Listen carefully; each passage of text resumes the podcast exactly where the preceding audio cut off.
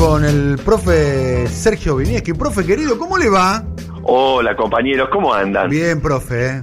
Eh, prepárese, eh, prepárese que en cualquier momento eh, está convocado. ¿eh? Pero yo ya estoy en la línea. Está muy bien. Bueno, lo escuchamos atentamente, querido profe. Con tenemos unos ocho minutos más o menos. Dale. Perfecto. Hablemos de la historia de Citroën, que es una de las historias de las marcas de las fábricas emblemáticas del siglo XX y parte de este siglo también. Es una marca francesa que se fundó en 1919. Muchos creen que el nombre Citroën corresponde a Citoyen, que es ciudadano, pero en realidad no. Citroën tiene ese nombre porque fue fundada por Andrés Citroën, se llamaba así, Andrés Citroën, que era todo un personaje, es para que se den una idea, es el primero en Europa en usar la cadena de montaje, se la copió a Henry Ford, es el inventor del tren delantero en los autos y también el inventor del encendido eléctrico. Antes los autos se encendían con una manivela que estaba en la parte delantera del motor, este, no sé si lo han llegado a ver, pero era había que darle vuelta a la manivela hasta que se encendía y él inventó el que uno sentadito cómodo doble una llave y se prende el motor. Él trabajaba en una fábrica que llamaba Fábrica Morse para intentar que se evite que se funde, lo contratan, hace algunas mejoras en el motor, pero llega la Primera Guerra Mundial y ahí él se enrola en el ejército y rápidamente convence a sus superiores de que él era capaz de quintuplicar la producción de obuses, de cohetes, si le permitían montar una fábrica.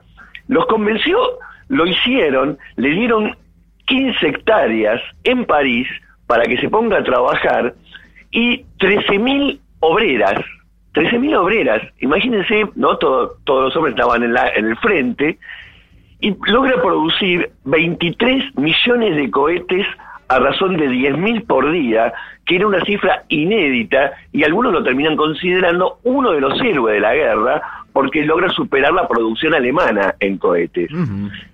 Entre 1917 y 1918, ya que era tan genial, le dan también la distribución de alimentos, de servicios postales y la ración del pan cotidiana a los parisinos. Todo eso bajo la órbita de André Citroën. Y cuando termina la guerra, se queda con esas fábricas, le compra las acciones a la empresa que trabajaba antes, le pone su nombre, Citroën, y ahí a partir de 1919, en solamente cuatro meses reconstruye la fábrica de cohetes y se pone a hacer automóviles. Muy rápido logra fabricar 30 autos por día a razón de 20.000 por año y supera la fabricación de autos de Peugeot y Renault juntas. Epa. Es decir, uno dice 20.000 al año, ahora no es nada, pero en ese momento superaba a esos dos y tiene un concepto que es, hay que hacer autos para el pueblo, autos que pueda comprar el pueblo y son, por lo tanto, muy baratos y es innovador en otras cosas como lo que es marketing y publicidad. Empieza a hacer cosas como, por ejemplo, que el Citroën empiece a recorrer el desierto del Sahara, algunas localidades de Asia, del interior profundo de África, y a todos esos lugares va con directores de cine, actores famosos, científicos, y logra que todo el mundo hable de él. Lo más conocido fue que en 1924 iluminó la Torre Eiffel con 250.000 bombitas eléctricas que formaban el nombre Citroën. Ahí en la Torre Eiffel. Están, están las fotos de ese evento. Y una vez declaró que él le había regalado autitos chiquititos Citroën a todos los niños y el objetivo final era que los chicos al empezar a hablar dijeran mamá, papá y Citroën. Ahora, era un genio de la ingeniería y de las ventas, pero era un desastre financiero. En 1934, literalmente la fábrica quebró. Era lo más que más vendía en Francia y quebró la fábrica. Y su principal acreedor se quedó con la fábrica. ¿Y quién era? ¿Quién era? Michelin. Ah, Era el que le vendía las ruedas no le podía pagar. Y entonces Michelin se queda en 1934 con Citroën y al año siguiente Andrés Citroën muere de un cáncer de estómago. Uno se imagina que ese es el cáncer que le agarra a la gente que se hace mucha mala sangre. eh, A partir de ese momento, lo que le pide el gobierno francés es que cuide el trabajo de los 250.000 obreros que tenía Citroën y que le garantice el pago a los 1.500 acreedores. Y es lo que termina pasando. Michelin es la dueña de Citroën hasta 1976, en que la compra Peugeot.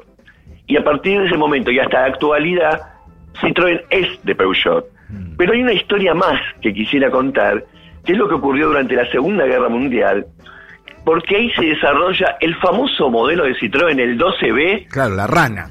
La rana. Bueno, ese auto lo habían desarrollado antes de la Segunda Guerra Mundial. Cuando explota la guerra, no nos olvidemos que los alemanes logran invadir Francia y en gran parte la conquistan. Entonces, Michelin dice, guardemos esto. Gran parte la conquistan, discúlpeme. Eh, eh, Hitler se sacó una foto en el, en el Arco del Triunfo, muchachos. sí. Esa, esa es como, discúlpeme que se lo diga. No, no, Eso es como, es como el descenso de River, esa no te, esa mancha no se borra más, eh.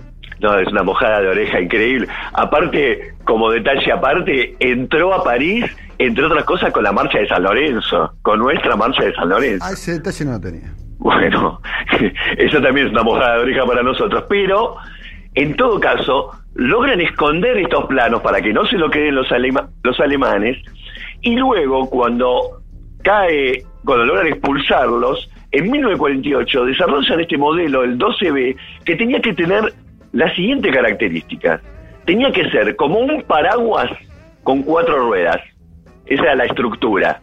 Al mismo tiempo, tenía que lograr ir por un camino rural a 50 kilómetros por hora con un pasajero, 50 kilos de carga y una cesta de huevos que no se tenían que romper. Y ese andar del Citroën, después se lo, se lo copiaron muchos autos, porque sacudía poco el interior, por eso no se rompían los huevos, para decirlo mal y pronto. Este automóvil se siguió fabricando hasta 1990, fue mejorando, mejorando. El último país que lo fabricó fue Portugal. En el 67 Citroën compró Maserati, pero la historia con la Argentina es muy temprana. Ya en 1925 se vendían autos Citroën en la Argentina, el, no todavía el modelo 13B porque no existía, pero había un favor especial. El que tenía un Citroën tenía estaciones de servicio que eran exclusivas para usuarios de Citroën.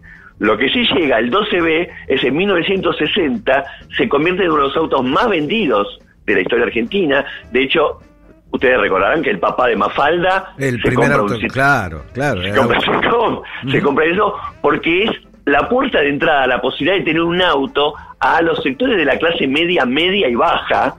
Y también aparece después un modelo parecido que es el Citroën Meari. Y se sigue fabricando en Argentina hasta 1982. Esta mentalidad de tener autos sencillos, que duren muchos años, este, fáciles de arreglar y que al mismo tiempo sean baratas, no sé si sigue vigente, me atrevería a decir que no tanto, pero uno podría decir para terminar, Citroën es una de esas marcas que hizo que muchísimos sectores populares puedan acceder a las rutas.